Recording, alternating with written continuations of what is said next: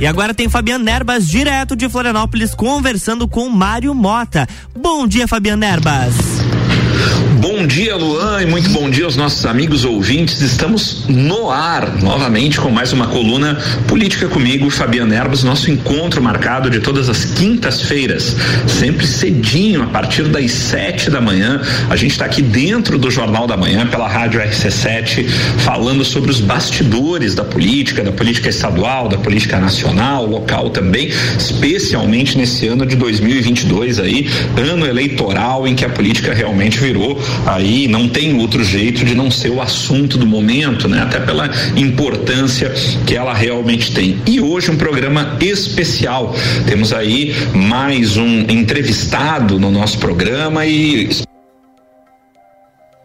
especialíssimo, inclusive. Né? Estamos aqui com o jornalista, o apresentador e agora pré-candidato a deputado estadual, Mário Mota, né? ele que se filiou ao PSD recentemente e lançou aí a sua pré-candidatura oficialmente a deputado estadual. Um grande prazer receber o Mário Mota aqui nos microfones da RC7, ele que recentemente já esteve dando uma entrevista ao nosso amigo colega Renan Amarante e hoje nos dá o prestígio aqui da sua presença presença para que a gente possa conversar bastante com o Mário. Hoje, no nosso programa especial, nós vamos ter uma hora de programa. Vamos avançar aqui no horário da amiga Débora Bombilho, que gentilmente cedeu o nosso horário para que a gente tivesse mais tempo para conversar com o Mário. Mário Mota, muito obrigado. O seu bom dia para os nossos ouvintes. Bom dia para você, Fabiano. Bom dia a todos os amigos da RC7. Meu agradecimento inicialmente ao Renan, eu já, já o fiz no final da, do, do, nosso encontro anterior, o primeiro através dessa emissora, eh, e agradeço muito a oportunidade que você nos dá de voltar a conversar um pouco mais eh, diretamente com a nossa região, Lages e o Planalto Serrano, que eu tanto amo e que eu, eu, eu costumo dizer, alguém diz assim, poxa vida, mas eh, tá, tá de volta disse, como é que pode voltar se você não foi, né? Eu continuo, eu tenho um pequeno apartamento no Cacimba, desde a planta, nunca aluguei, mantive o apartamento montado, escapo daqui muitas vezes sexta-feira, logo depois do jornal do almoço, escapava e subia a serra para passar o fim de semana com os amigos, trocando as ideias e naturalmente preservando um, vínculo que eu tenho com a cidade, com uma região, ao ponto de não ter nascido em Lages, mas ser cidadão honorário de Lages e de não ter nascido em Lages, mas de ter deixado em Lages duas figuras marcantes na minha vida. Primeiro foi o Divino, que muita gente se lembra da Hora da Corneta e que imaginava que fosse uma personagem criada, mas não, o Divino existiu. E depois eu posso até contar um pouquinho de quem foi o Divino, que está sepultado na parte inferior do túmulo do meu pai, no cemitério da Penha. Então, para quem imagina que eu não viva em Lages, como é que você pode viver distante de onde deixou duas figuras maravilhosas da minha vida? Não... E a minha mamãe faleceu em Florianópolis, eh, passaram-se os cinco anos necessários para você poder eh, resgatar não é? o, o chamado ossário, e a minha ideia é subir com a mamãe e deixar junto com o papai no cemitério da Penha. Legal, Mário. É, são essas histórias que ligam, né? É, a gente conversou bastante aqui antes da entrevista, porque o Mário Mota é sempre um grande papo, né? E essas histórias da, da, da, da vida e da história do Mário estão também intrinsecamente ligadas com a nossa região da Serra obviamente, com o estado de Santa Catarina. E provavelmente isso também o trouxe para essa área política, né, Mário? Para esse desafio, novo desafio aí, efetivamente, na, na sua vida. Conversávamos aqui, o, o Mário eh, sabia disso também porque acompanho. Eu também fui candidato a deputado federal na última eleição 2018, passei por esse desafio, foi importante na minha vida também, e é um grande desafio para o Mário. Agora, claro, com o nome estadualizado, Mário, na minha opinião aqui, já conversei, já falei sobre isso na minha coluna, Mário, falei que eh, foi realmente, como o pessoal costuma dizer aí hoje em dia, um grande golaço aí do governador Raimundo Colombo e do, do prefeito Antônio Seron também, nesse ano eleitoral de 2022, poder atrair um nome como você pra, para o PSD, para o partido PSD, agora justamente nessa época em que a gente está nessa dança de cadeiras aí para formação das chapas é, para o governo do estado, presidência da república, deputado estadual e deputado federal, né? Um nome como você, sem sombra de dúvida, soma demais na, na nominata do PSD, especialmente no sistema proporcional das eleições. Justamente por isso, agora conversando com o Mário Mota, pré-candidato, né? Obviamente que não separa tanto isso do jornalismo, não tem como separar da tua vida, mas nessa nova linha. Mário Mota, pré-candidato. Mário, quais são as bandeiras que você pretende defender na, na tua candidatura? Qual, qual, é o teu projeto, aquilo que vai, aquilo que realmente você pretende defender dentro da campanha e depois, é, caso eleito? Fabian e, e ouvintes, é, esta decisão de, de, de me tornar pré-candidato, ela não aconteceu antes dos últimos três meses. Portanto, eh, nós começamos a discutir aproximadamente há três meses essa possibilidade. Eu não tinha, eh, eu não vislumbrava nenhuma possibilidade até então. É, e, e, e, portanto, meses para cá é que eu tenho buscado os meus companheiros, os meus colegas, é, é, conselheiros, porque graças a Deus eu tenho muitos amigos a quem respeito e com formação muito variada, que pretendo puxar para o meu lado, porque meu velho pai dizia: se você não sabe alguma coisa, puxe quem sabe para o teu lado em quem você confia e procure saber dele o que fazer. Então, é evidente que eu ainda estou é, é, naquele burburinho da decisão tomada. Eu não tenho uma experiência político-partidária profunda, porque não era a minha área de atuação nas comunicações. É, eu não era um comentarista político, eventualmente fazia críticas construtivas quando entendia podia colaborar com o governo com os governos no sentido de cobrar deles o que eu entendia fosse o melhor para a sociedade, para a comunidade. Eh, e se tem algo que eu sempre procurei fazer era uma crítica construtiva, ponderada, com sugestões, porque também crítica pela crítica nunca nos levou a lugar algum. E eu confesso a você que vejo muita crítica pela crítica. É, eu minha vida é pública é, é, mais do que aberta, mas talvez as pessoas não saibam, por exemplo, que eu sou formado em educação física, tenho seis cursos técnicos na área: basquete, vôlei, atletismo, natação, ginástica olímpica, futebol. É, o meu primeiro lato senso na área foi feito no primeiro lato senso ofertado pelo Cefid da UDESC, quando já morava em Florianópolis, em 88, e era a fisiologia da educação física infantil, é, ou seja, minha área de atuação, quando cheguei em Lages, eu fui o primeiro formado em educação física que chegou em Lages em dezembro de 1974. Tanto assim que fui trabalhar com o professor Vils Floriani, com o professor Hélio Rodolfo, com a dona Lucila, com eh, os companheiros da sétima UCRE na época, Unidade de Coordenação Regional de Educação, que ficava e ainda fica no bairro São Cristóvão. Eh, a minha área de atuação durante 37 anos e meio como efetivo no Estado por concurso público feito em, prestado em 1980, eu e minha esposa, também professora, eh, eu trabalhei por 37 anos e meio na área da educação. É, em paralelo com as comunicações, que eu já trabalhava em rádio 15 anos antes de chegar em Lages. Meus pais eram de rádio. Quando eu nasci, papai e mamãe tinham uma dupla sertaneja na Rádio Bandeirantes de São Paulo na década de 40 do milênio passado. E tinha um circo montado na periferia de São Paulo. Acho que a maioria dos lajanos que me conhece sabe um pouquinho dessa história. Mas por que é que eu estou dizendo isso? Porque é evidente que a, as minhas relações, primeiro, com a área das comunicações, ela, ela vem desse período, rádio, televisão, jornal mais tarde. É, é, eu, eu tive acesso numa época em que, inclusive, não havia faculdades com facilidade para você se formar jornalista. Mais tarde, a exigência do diploma forçou a isso, é, mas eu já trabalhava com registro no DRT.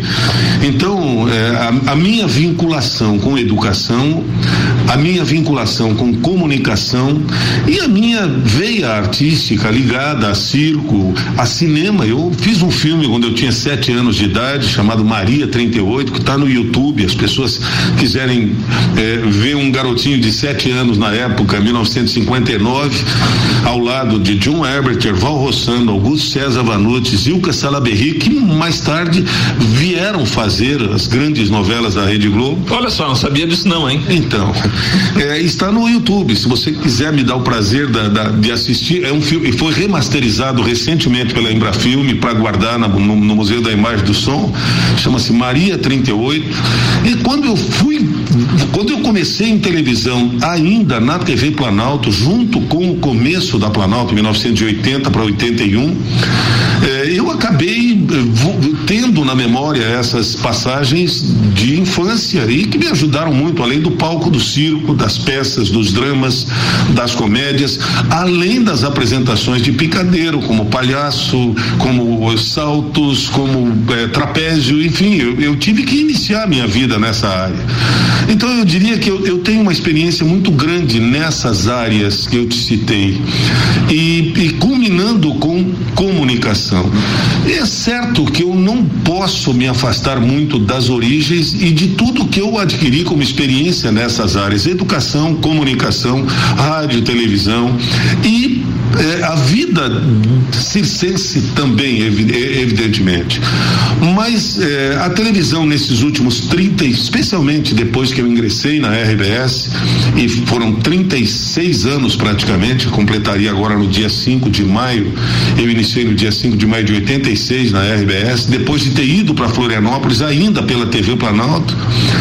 É, a vida na televisão me deu oportunidade de passar por todas as áreas que você possa imaginar. Né? As grandes coberturas de enchentes, eh, as grandes coberturas de, de competições esportivas, de festas como o Oktober, como a festa da Tainha, como a Marejada, como a festa das Flores em, em Joinville, enfim. Eh, além, evidentemente, dos assuntos do dia a dia que sempre foram pauta do Jornal do Almoço e dos jornais por onde eu passei, como no caso da própria CBN Diário, onde eu ancorei o Notícia na Manhã durante 26 anos. Então é como se, como se você tivesse um campo vasto para poder definir ainda a especificidade do que defender. É, eu espero que essa experiência toda me dê condições de encontrar um campo de atuação é, que sirva à sociedade onde quer que ela necessite. Certo, Mário, entendido. Bem, pessoal, é sempre um grande papo aqui com o Mário Mota. Não sai daí, nós estamos chegando ao final do primeiro bloco. Hoje temos quatro blocos aí com o nosso entrevistado, o jornalista, o apresentador e agora pré-candidato a deputado estadual pelo PSD, Mário Mota. Não saia daí, a gente volta já já para o nosso segundo bloco. Até já. RC7715, estamos no Jornal da Manhã com a coluna política com Fabian Erbas, entrevistando hoje Mário Mota, no oferecimento de Gelafite, a marca do lote.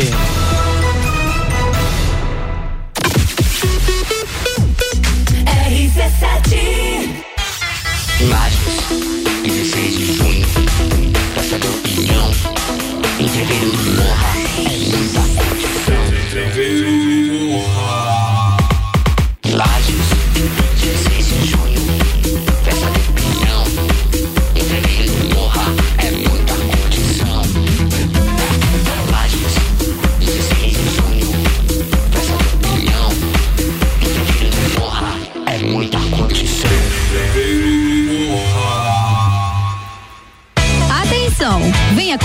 Sua casa no loteamento Pinhais, no bairro Penha em Lages. Lotes de 360 metros quadrados, com infraestrutura completa e construção liberada. Valor à vista: 158 mil 726 reais e cinco centavos. Entrada de 14 mil 429 reais e 64 centavos e 180 parcelas de 1.279 reais e 69 centavos. Condições para lotes com 360 metros quadrados. Realização Gelafite, a marca do lote.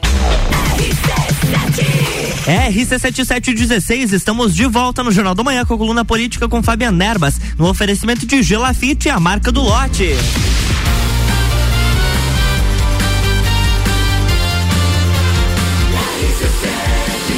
A A número 1 um no seu rádio tem 95% de aprovação. Jornal da Manhã.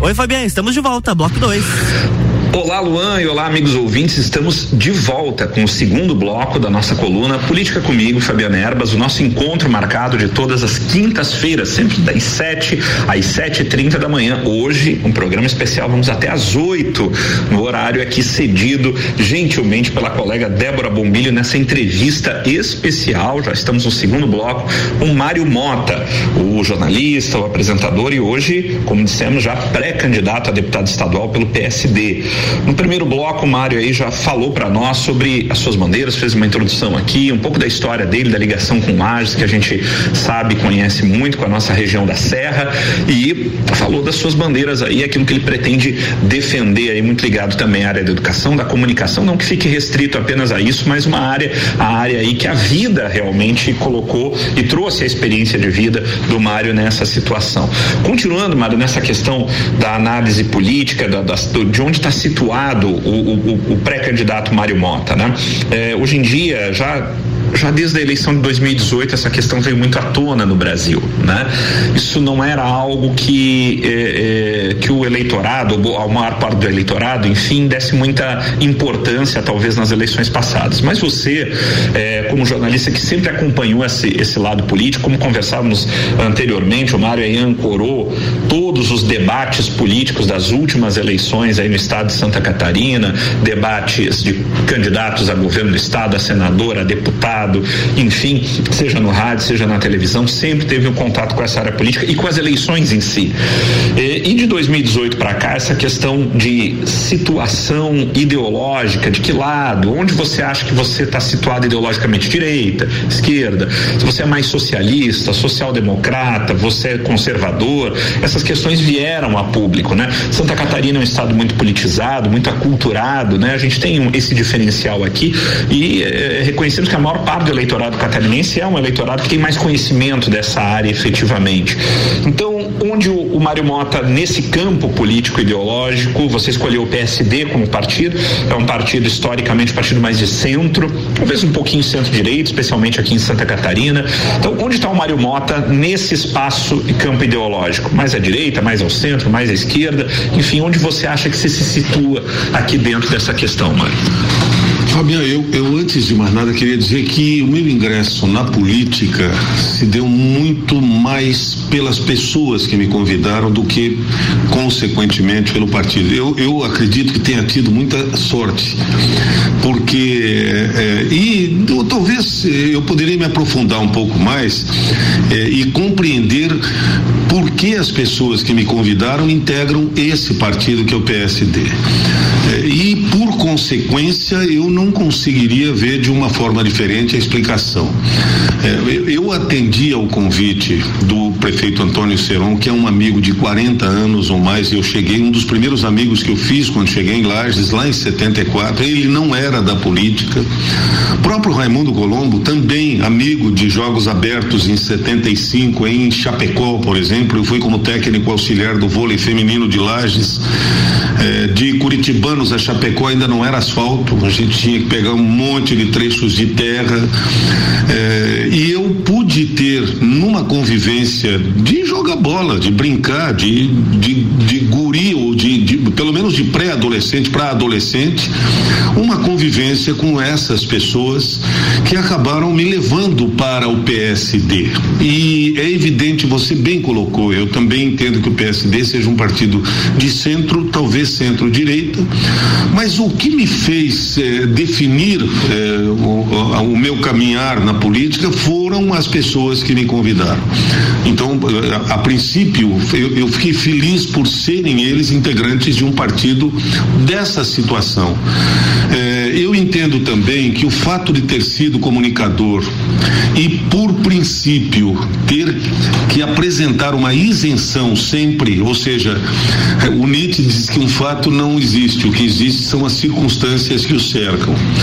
Então, cabia ao apresentador de TV, ao comunicador, ao âncora do rádio ou da própria televisão, trazer o maior número de informações possíveis sobre qualquer fato para contribuir para que os ouvintes formassem as suas opiniões. E eu sempre entendi que o formador de opinião não, não somos eu, você, colunista ou apresentador. Formador de opinião é a pessoa que nos ouve eh, e que a partir daí, depois de formar a sua opinião, é quem sai por aí discutindo com seus amigos. Concordo. E, e ofertando a sua opinião e talvez até levando outras pessoas a assumirem aquilo que ela defende como argumento. Então, durante toda a minha vida na televisão, eu tive que praticar a isenção, a busca da isenção. Não adianta você esperar que um comunicador seja apartidário. Isso não existe, sabe? Não, não, ah, não, não tomo partido. Não, você, no fundo, no teu coração, na tua, na, no, na tua compreensão dos fatos, você toma partido. Só que no momento em que você vai fazer uma entrevista, vai fazer um comentário, você tem que deixar essa, esse partidarismo de lado e buscar a isenção porque te cabe como função. Coisa que a partir de agora eu vou ter que exercitar de forma diferente. É evidente que como político partidário você disse bem, eu sou um, um candidato a pré-candidato, digamos assim, porque ainda não, não, não tivemos a, a, as convenções, houve um convite, então, é, até por uma questão de legislação eleitoral, eu não me apresento como candidato e não sou, evidentemente, ainda. A expectativa é que isso possa ocorrer muito breve, mas a partir daí eu vou ter que tomar minhas posições e elas vão estar calcadas justamente no que essa isenção com o passar do tempo na comunicação, eh, produziram nos meus princípios, nos meus valores, que estão colocados dentro da, da, da daquilo que você bem colocou. Eu, pessoalmente, eu te confesso que eu, eu nunca achei interessante para a política eh, brasileira ou qualquer política que tivéssemos apenas eh, uma bipolaridade, sabe? Ou você é direita radical ou você é esquerda radical, como se direita e esquerda não tivessem coisas muito boas a ofertar. Por que não você não buscar na direita e na esquerda? Ah, mas é impossível. Por que impossível? Vai dizer que a direita e a esquerda não, não têm eh, propostas importantes, necessárias, para que você possa, de certa forma, intermediar, eh, mediar, talvez, inter, muito mais que inter, você mediar e oferecer aquilo que eh, possa atender a, a sociedade como um todo. Chegar num caminho do meio, mais equilibrado. Mais talvez mais equilibrado do que se possa esperar. E o que eu digo é o seguinte: é, se você não é de um lado radical ou de outro radical, você começa a tomar pau dos dois lados. Como se não pudesse existir outras opções, não pudessem existir outras opções de pensamentos mais ponderados. E eu quero crer, eu não conseguiria é, assumir um dos dois lados é, por uma radicalidade, porque não é a minha, a minha feição, não, nunca foi. As pessoas que me conhecem há 30 e poucos anos, há 40 anos, no rádio, na TV, sabem que eu sempre tentei ser muito ponderado. Quer dizer, eu respeito profundamente a opinião do próximo. Eu posso não concordar com o que o outro está dizendo, mas eu vou ser o primeiro a brigar para que ele tenha o direito de defender as suas ideias, desde que elas sejam bem fundamentadas. Porque caso contrário, eu acho que a gente vai simplesmente bater boca e não vamos chegar muito longe e o prejuízo é da sociedade como um todo. Perfeito, Mário. Entendido. E continuando nessa linha, Mário, é, mais uma vez aí nessa linha mais política e de opinião, né, de opinião sobre assuntos. É, eventualmente, é, a gente sabe, o Mário ainda se coloca como é lógico, até pela própria legislação e pelo fato de não termos tido ainda as convenções, isso vai ficar lá para o início de agosto, provavelmente, final de julho, que é o prazo, né? É, o Mário é pré-candidato, né? Mas é, algumas situações podem surgir, na, eventualmente, na Assembleia Legislativa, caso o Mário realmente lá esteja. E um dos assuntos aí que geralmente podem chegar até lá e que movimentam a sociedade, aí vem uma opinião interessante também, privatizações. Né? Muito se fala hoje no Brasil, agora até voltou à tona com essa questão da gasolina. O próprio presidente da República diz que talvez seja preferindo que a Petrobras possa eventualmente ser privatizada, ela que sempre foi colocada como algo estratégico para o Brasil. Como o Mário vê a questão das privatizações para o Estado catarinense? Tem algum, temos estatais importantes aqui ainda, como a Casan, como a Celesc, por exemplo, para citar apenas as duas maiores, mas temos outras, né? Possibilidade de privatização de portos, por exemplo, ou coisa parecida que estão dentro do poder público. Isso pode ter que ser enfrentado na Assembleia. A opinião do Mário Mota, você já tem uma opinião formada sobre privatizações? O que, que você acha do Instituto? É uma boa, não é? A presença do Estado como administrador, gestor de empresas. Como você vê a privatização, Mário? Eu sempre acreditei que o Estado brasileiro é, é, é, é era algo muito pesado, sabe? Muito hard, muito duro. e buscava trazer para si decisões em áreas que talvez não fossem necessariamente vinculadas a, a, uma estratégia de governo. eu não sou, por, por, por, princípio, contrário a privatizações. Eu, tenho, eu, eu, eu só entendo que deve se estabelecer exatamente a área de atuação das empresas, se não estão ligadas, por exemplo, à segurança nacional ou a decisões que possam influenciar diretamente nessa própria segurança eh, e, e, na segurança da governabilidade, eu entendo que eh, seja muito mais. Eh, bom, a, a própria Vale do Rio Doce privatizada é uma grande demonstração de que em algumas áreas específicas e até mesmo mesmo, a própria área da Vale foi muito questionada no começo, mas as teles as, também. As teles também é uma demonstração clara da, do, do, do, grande avanço que tivemos nas comunicações. Então, é, eu, eu, embora eu ainda admita é, ter que me aprofundar muito nessas áreas de forma específica, eu não sou contrário a privatizações, desde que elas estejam muito bem fundamentadas é, e, como você mesmo citou, estejam em áreas específicas que eu, eu, por exemplo, questiono, embora admita a necessidade, a lei das, da, das licitações, do ponto de vista eh, do número de entraves que ela proporciona. O engessamento para o gestor. O engessamento da forma como é estabelecido. Então, alguém diz assim, mas as leis foram feitas para serem cumpridas. E eu sempre acrescentei, cumpridas e questionadas devidamente. Logo em seguida, e você que é bacharel, você que é advogado, sabe disso, eu não sou advogado, mas eu sempre achei que as legislações eh, estabeleciam convenções sociais do seu tempo. E daqui a pouco evolui para uma outra área e há necessidade de se estabelecer uma evolução eh, que é uma mudança de estado, e eu até prefiro usar a palavra aperfeiçoamento e não evolução. Evolução nem sempre é para melhor, né? Não o médico não escreveria no atestado de evoluiu para o óbito ou paciente Verdade. Evoluir é mudar o estado, né? Mudar a, a, a, forma como se apresenta. Então eu passei a utilizar a palavra aperfeiçoar. Eu acho que há necessidade constante de aperfeiçoamento. E a própria a lei das licitações é, é, é muito importante porque o que a gente vê de obra pública parada, arrastando-se, inclusive em áreas que talvez já pudessem é, estar privatizadas, é, em função da forma como a legislação se estabelece. Eu não sou contrário à privatização por princípio, eu sou favorável, mas eh, entendo que deva se discutir muito em que áreas isso aconteça. Certo, Mário. Muito obrigado. Já, já estamos aqui eh, descobrindo algumas opiniões de Mário Mota importantes, né? Eh, nas áreas ah, que, que realmente eram discussão para o eleitorado. Estamos chegando ao final do nosso segundo bloco. Política comigo, Fabiana Erbas, aqui pela RC7, dentro do Jornal da Manhã, hoje numa entrevista especial com Mário Mota. Não saia daí, temos o terceiro e o quarto bloco ainda, hoje, horário estendido da nossa coluna. Não saia daí que nós voltamos já já para o terceiro bloco. Até já. Jornal da Manhã.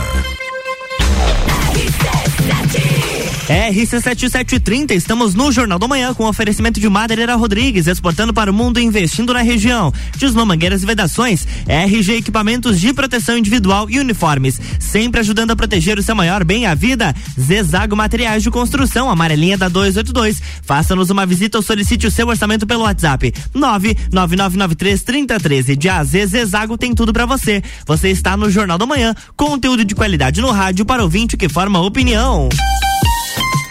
E atenção porque sábado começa a venda de ingressos para o Entreveiro do Morra, lá no nosso site rc7.com.br.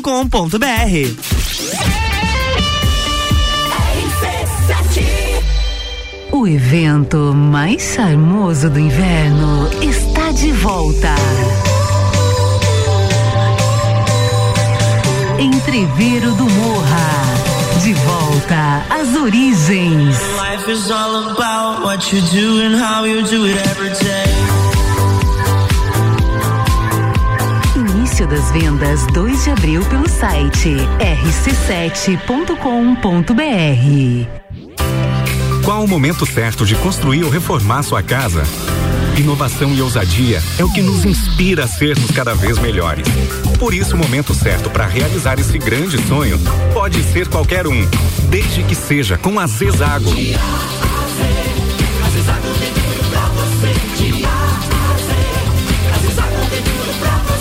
Amarelinha da 282 no Trevo do Batalhão. Siga-nos nas redes sociais. Arroba Zezago BR 282. Disman, mangueiras e vedações. Soluções em hidráulica e pneumática com melhor atendimento. Soluções no ramo industrial para conexões, mangueiras, vedações, correias e vapor. A Disman também oferece mangueiras e terminais específicos para o setor florestal. Venha para a Disman, subindo ou descendo a Presidente Vargas, número 1912. Disman 3223 1748 ou WhatsApp 99152 1327. Em breve, novo endereço, na rua Campos Sales. Pensou em mangueiras e vedações? Pensou Disman. Precisando trocar os pneus do seu carro? Venha para Infinity Rodas e Pneus. Aqui você encontra uma enorme variedade de pneus nacionais e importados para o seu carro, caminhonete, SUV ou veículo de carga. E também diversos modelos de rodas originais e esportivas do aro 13 ao 20 à pronta entrega. Infinity Rodas e Pneus, revenda oficial de baterias Moura, molas Eibach e óleos Mobil na rua Frei Gabriel 689. Fone 3018 4090. Siga Infinity Rodas Lages. RC7.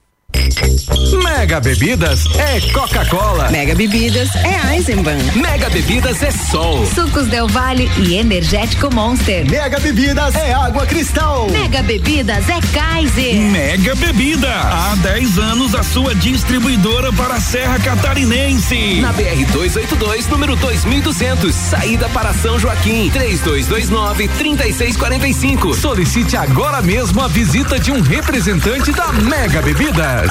Geral Serviços, terceirização de serviços de portaria, limpeza e recepção para condomínios, empresas e escritórios. Linha completa de produtos e equipamentos de limpeza para casa ou empresa. Geral Serviços. Desinfecção de ambientes contra vírus e bactérias. Geral Serviços. Com a super equipe treinada e qualificada. A qualquer hora redes sociais e nos fones 999-295269 ou no 33804161. Últimas vagas, últimos dias da promoção aniversário premiado Canda em Lages. Não perca essa. Jornal da Manhã com arroba Luan Turcati. RC7734, estamos de volta no Jornal do Manhã com oferecimento de Mega Bebidas, distribuidor Coca-Cola, Eisenbahn, Sol Kaiser e Energético Monster para Lages e toda a Serra Catarinense. Geral Serviços, terceirização de serviços de limpeza e conservação para empresas e condomínios. Lages e região pelo 9 99295269 ou 33804161. E Infinity Rodas e Pneus, a sua revenda oficial baterias Moura Mola Zeiba que Olhos Mobil. Siga arroba Infinity Rodas Lages. Você está no Jornal do Manhã uma seleção de colunistas oferecendo de segunda a sexta o melhor conteúdo do seu rádio.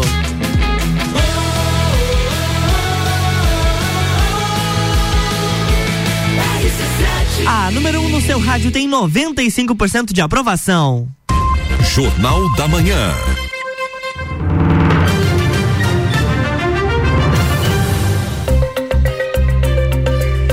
Estamos de volta, bloco 3 com Fabian, com Fabiano Erbas. E para você que de repente está ligando o seu radinho agora, para acompanhar a coluna da Débora Bombilho, excepcionalmente hoje, por essa entrevista prolongada com o Mário Mota, Fabiano Erbas ocupa também os 30 minutos de Débora Bombilho. Então nós temos agora o bloco 3. Oi, Fabiano, estamos de volta. Olá, Luan, e olá, amigos ouvintes. Estamos de volta com o terceiro bloco da nossa coluna Política comigo, Fabiano Erbas. O nosso encontro de todas as quintas-feiras, sempre cedinho, aqui pela da RC7 dentro do Jornal da Manhã. E hoje com entrevista especial com Mário Mota, apresentador, jornalista, pré-candidato a deputado estadual pelo PSD. É, conversamos bastante ainda já nos dois primeiros blocos e o Mário já dando as suas opiniões, suas colocações realmente dentro do, do campo político, político partidário, definições, do campo ideológico também. Conversamos aí também um pouco da história do Mário dentro de Lages e da região da Serra e por que não aqui de Santa Catarina, né? O Mário é uma figura estadualizada e sempre um grande papo aqui. Agora no segundo bloco, é, pegamos, queremos pegar, entrar mais a fundo aí também na opinião do Mário agora sobre o governo Moisés. Não sobre o governador, Mário, não sobre a pessoa do governador Moisés, mas sim sobre o desempenho do governo Moisés. O governador que chegou sem um histórico político anterior, numa eleição é, relativamente ou bastante atípica em 2018, o governador chegou com, começou com 1% das intenções de voto lá no início da campanha e terminou uma votação muito grande, surpreendente, é, na chamada talvez onda Bolsonaro ou do 17 de 2018. Mário, qual a sua opinião aí sobre o governo Moisés e as intercorrências, as, as suas entregas ou não, sobre tudo aquilo que a população de repente esperou do governo e o que aconteceu ao longo do governo Moisés? Qual a sua avaliação sobre o governo Moisés até aqui? Fabiano, eu é, é, é, é, difícil você separar o governo do governador. Que, é, que, queiramos ou não, é, você foi bastante preciso quando disse da eleição que aconteceu na onda bolsonarista, mas, mas a partir de um determinado momento, é, a própria posição do governador em relação à presidência da República foi dando uma outra, uma outra feição ao seu governo. Eu penso que nos primeiros dois anos ele encontrou muita dificuldade, até pela própria inexperiência política do governador, né? Que acabou dando ao governo eh, uma outra feição, diferente, inclusive, das posturas eh, tradicionais eh, de relacionamento entre executivo e legislativo, por exemplo. Você citou bem numa conversa que tivemos extra microfone sobre os dois pedidos de impeachment que, o, que foram acionados contra o governador e são pedidos de julgamento político, cujos resultados posteriormente também foram decisões tomadas politicamente, em alguns casos até por quem havia dado entrada no impeachment. Verdade. E acabou voltando atrás. É, e a partir daí, eu tenho a impressão de que o, o governo conseguiu um pouco mais de competência ou capacidade de, de, de governabilidade, de, de, de, trabalhar as questões relacionadas ao Estado.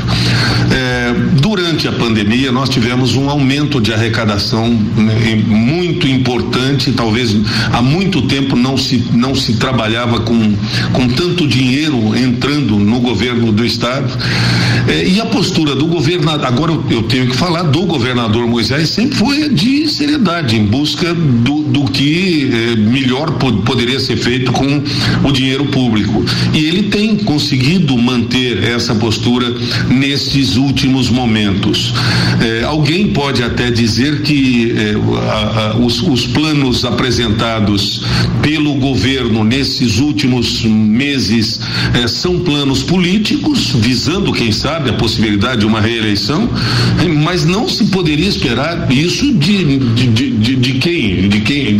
Não se poderia esperar uma outra postura de quem está no governo e é assim que se funciona. É, eu entendo que esta ideia de se trabalhar é, o, o, o, executivo com o legislativo de maneira aproximada é, e, e de só conseguir, por exemplo, a governabilidade a partir de se ter uma maioria estabelecida, é, também faz com que esse jogo político aconteça. É, eu não tenho ainda formado uma ideia de como substituir esse tipo de relação. E sei que muitas vezes ele acaba sendo é, é, prejudicial para os interesses da própria sociedade e muito menos do que o interesse dos próprios políticos. E falo tanto do legislativo como do executivo. Eh, acho que o governador eh, está buscando o, o, encontrar o seu espaço político, afastou-se de certa forma daquele espaço que o elegeu lá atrás. Isso também acabou prejudicando bastante eh, sair de um espaço e não saber exatamente para qual espaço iria, mas que nesse momento o governador pelo menos está ele se reencontrou no caminho que pretende levar para uma para uma possível eh, reeleição. Eh, talvez tenha demorado a, a, a decidir, por exemplo, para que que lado iria, para que partido iria. Talvez não tenha feito a grande escolha que esperavam aqueles que pretendiam apoiá-lo e isso talvez possa ser prejudicial à sua campanha de reeleição.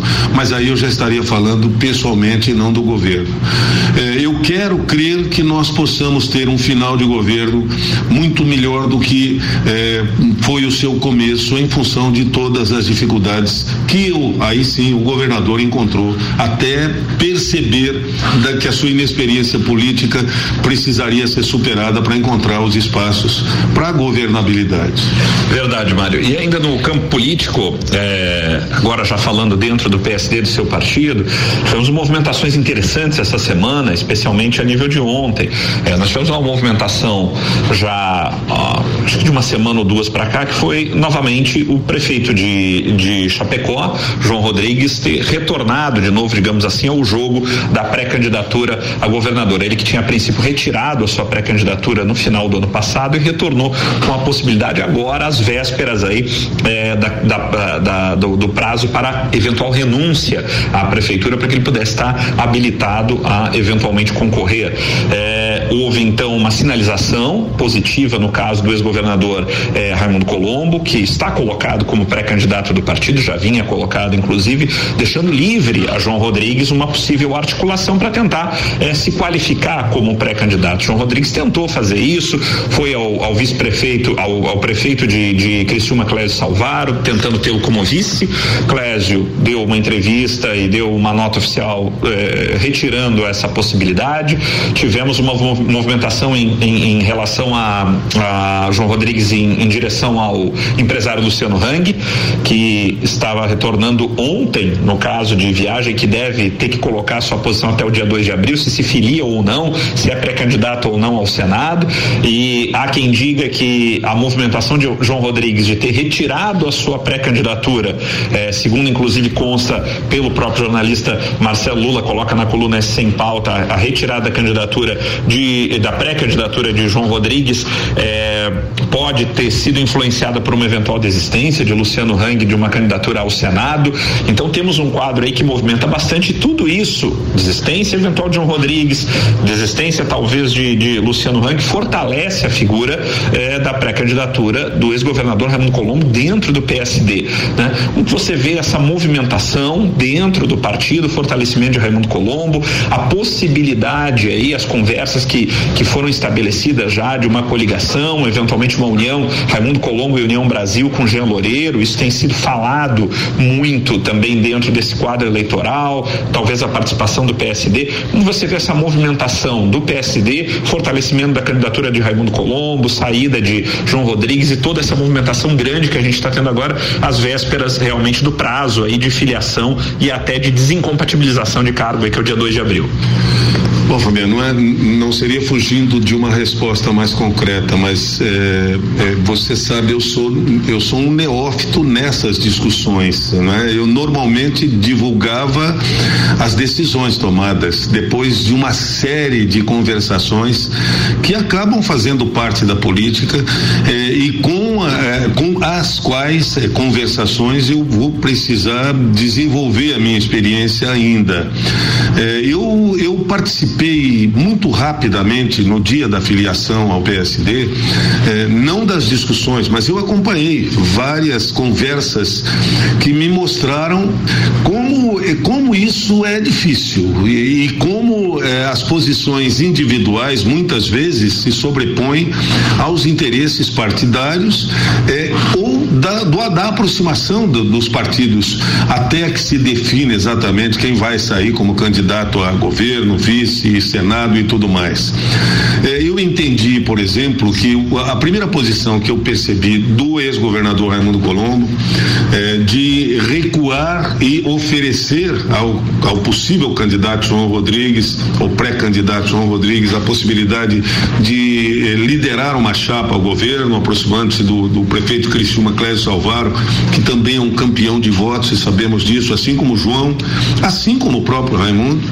Eh, e eh, a partir de agora, eh, as negociações continuam nas internas, de tal forma que nós certamente vamos ainda ter surpresas e, quem sabe, tenhamos surpresas em relação à definição desses candidatos que não imaginávamos, né?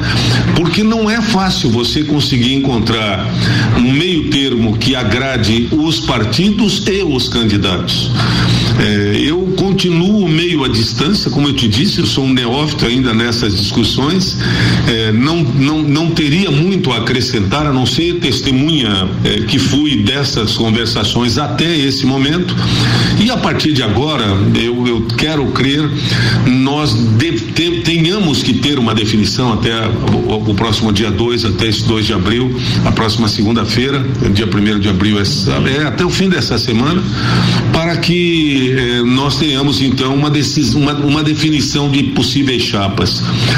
Eh, há uma aproximação muito interessante dos partidos mais de centro eh, e nós certamente vamos acompanhar uma eleição muito difícil, mas muito disputada no mês de outubro, especialmente nas chapas majoritárias.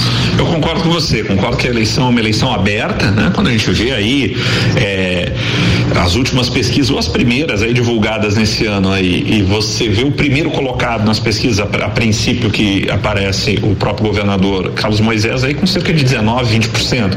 O primeiro colocado na pesquisa aparece com 19, 20%, é porque o quadro está aberto, a eleição é está aberta, né?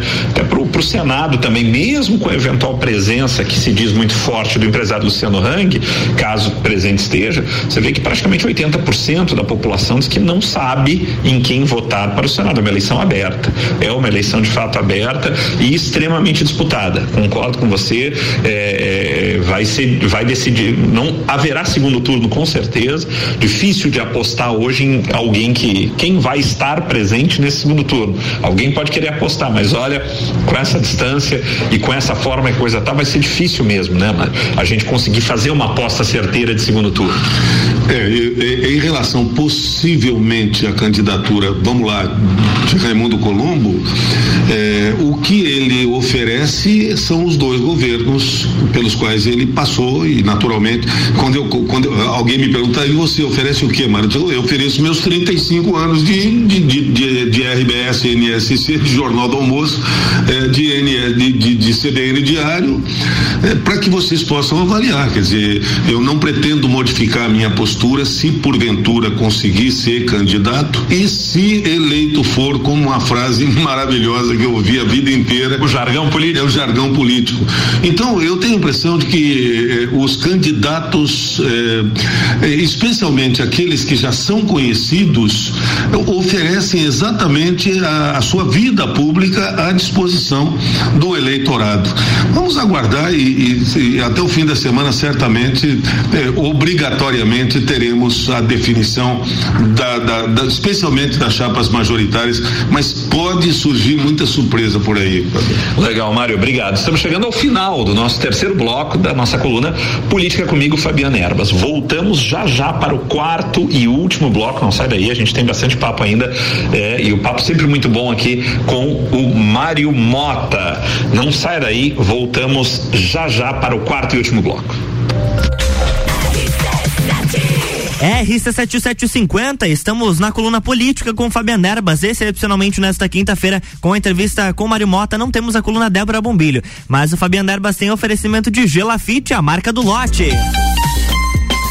E atenção porque sábado começa a venda de ingressos para o Entreveiro do Morra, lá no nosso site rc7.com.br.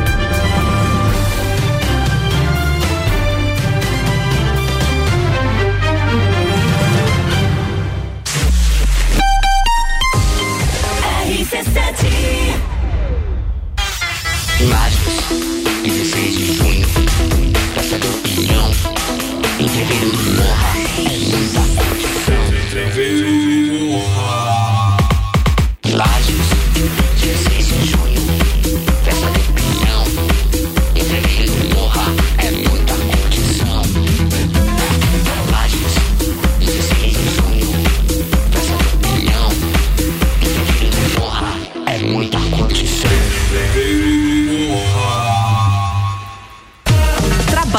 casa, filhos, vida social. Ufa, são tantos compromissos. E você, como é que fica? Cuide de você e da sua saúde. Conheça a Magras, a maior rede de emagrecimento saudável da América Latina. Aqui, nutrição e estética andam juntas para resultados a partir da primeira semana. Agende o seu horário agora e garanta a primeira consulta grátis. 49 98877 6355. Magras Lages. Descobrindo juntos novos segredos, compartilhando mundos e dimensões. Vem somar amor com conhecimento, vem transformar ideias em emoções. Imagine só onde você pode chegar. Santa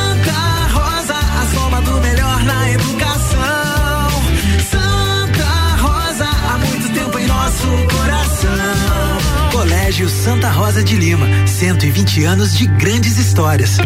Juliana Brasil Zingale, fonoaudióloga, atende adaptação de aparelhos auditivos, sono, disfagia e comunicação. Rua Lauro Miller, 880 Centro, 3222 9165. No Instagram, siga arroba Fono Juliana Zingale. RC7752, estamos de volta no Jornal da Manhã com a coluna política com Fabiano Erbas. Excepcionalmente nesta quinta-feira não temos a coluna Débora Bombilho em razão da entrevista com Mário Mota. E agora a gente vai para o bloco 4, exatamente o último bloco da coluna política com Fabiano Erbas, no oferecimento de Gelafite, a marca do lote.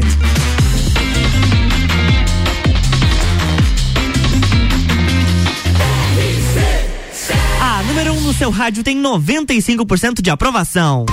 Jornal da Manhã.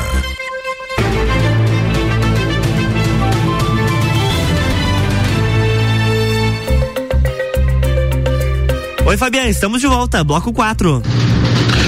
Olá, Luan, e olá, amigos ouvintes. Estamos de volta para o quarto bloco, hein? Avançamos aí hoje no horário da, da querida Débora Bombilho. Eu quero agradecer mais uma vez a gentileza da Débora, que eh, nos gentilmente nos concedeu o nosso horário para essa entrevista especial que estamos fazendo hoje com o jornalista, apresentador e pré-candidato a deputado estadual Mário Mota. Muito obrigado, Débora. Na semana que vem, hein, a Débora ocupará o nosso espaço aqui. Então, é, né, para os nossos ouvintes que estão acostumados com a Débora Bombilho no horário, na semana que vem ela terá uma hora aqui avançando, o, pegando o espaço da nossa coluna. A gente volta só na outra semana, então.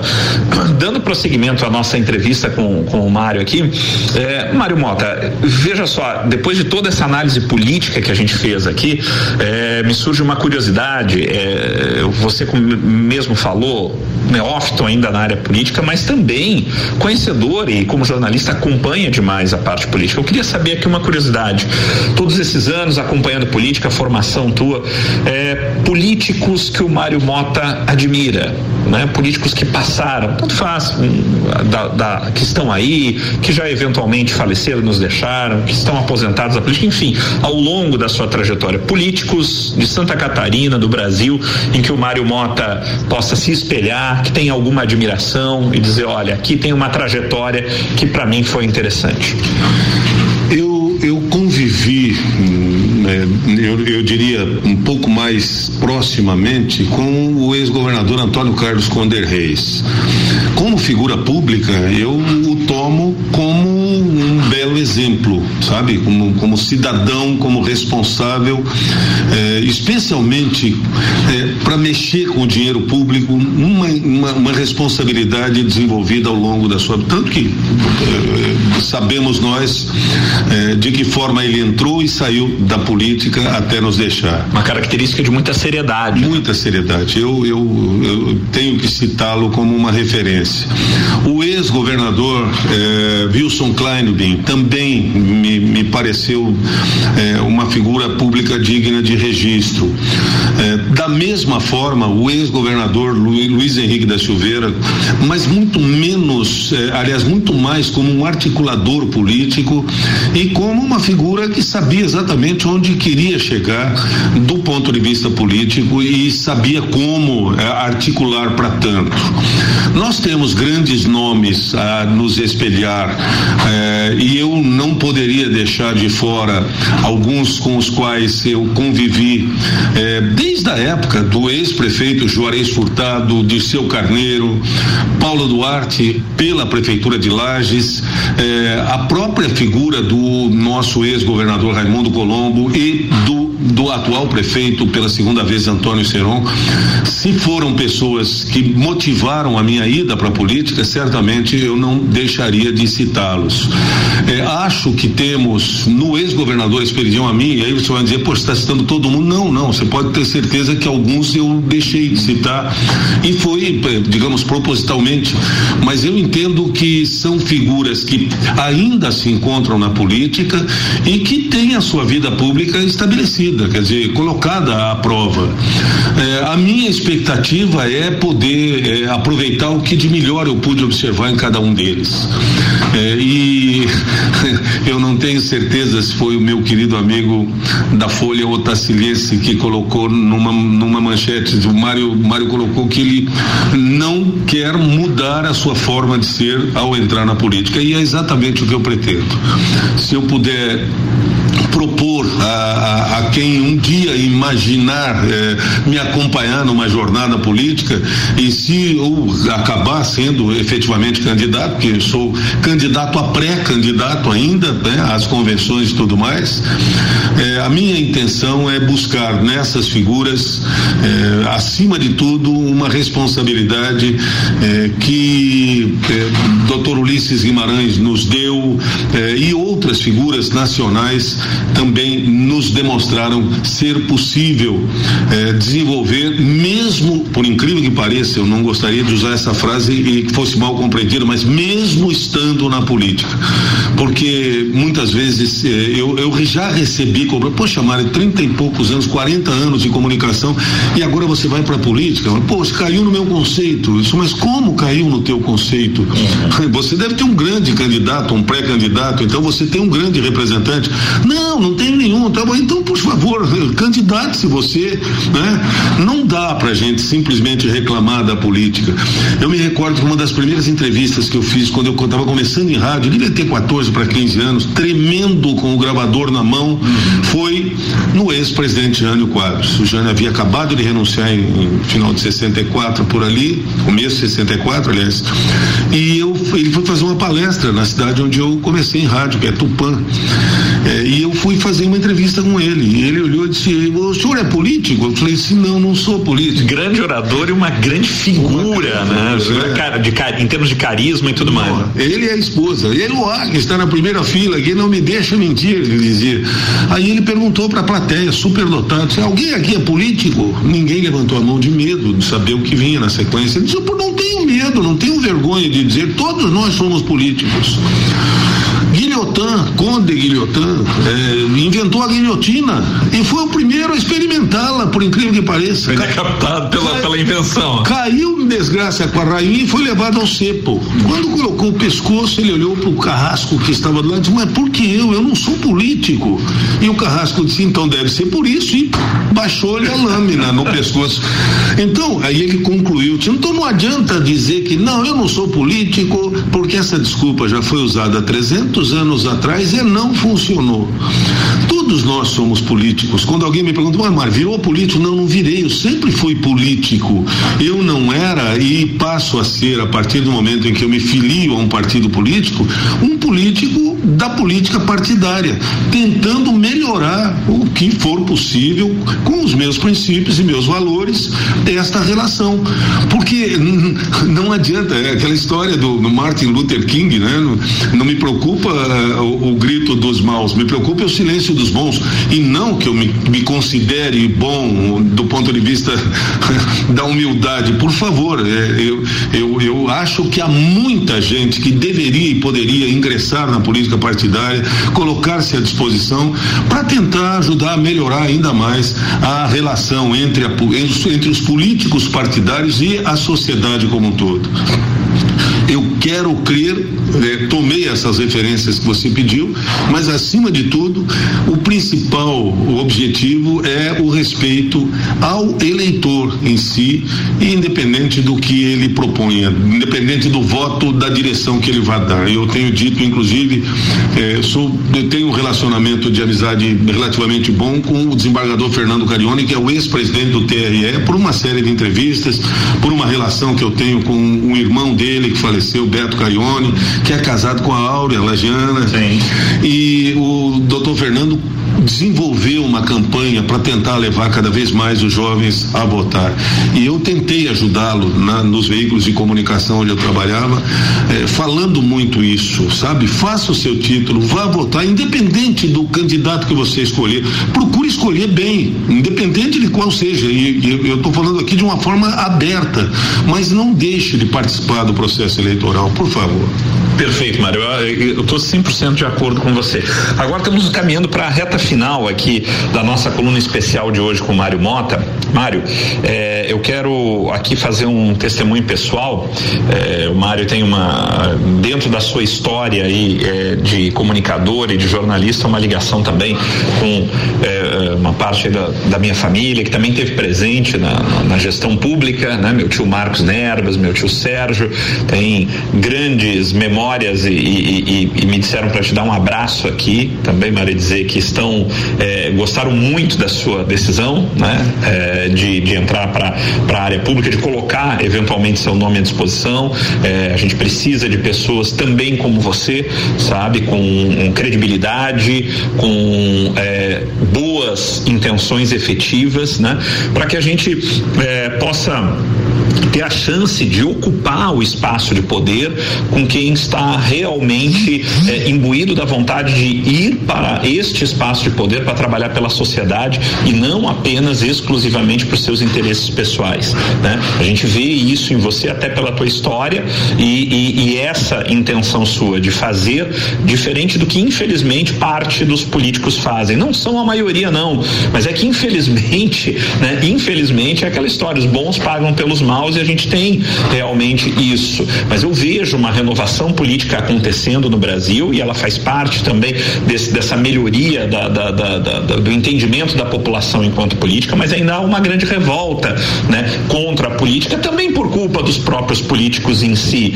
Né? E a gente precisa da entrada de pessoas com essas ideias. Eu quero te desejar uma grande sorte, agradecer demais pela, pela quem me deu a oportunidade foi você, na verdade, poder te entrevistar e de ter essa grande conversa que nós tivemos hoje aqui. O microfone é seu aí para os nossos minutos finais.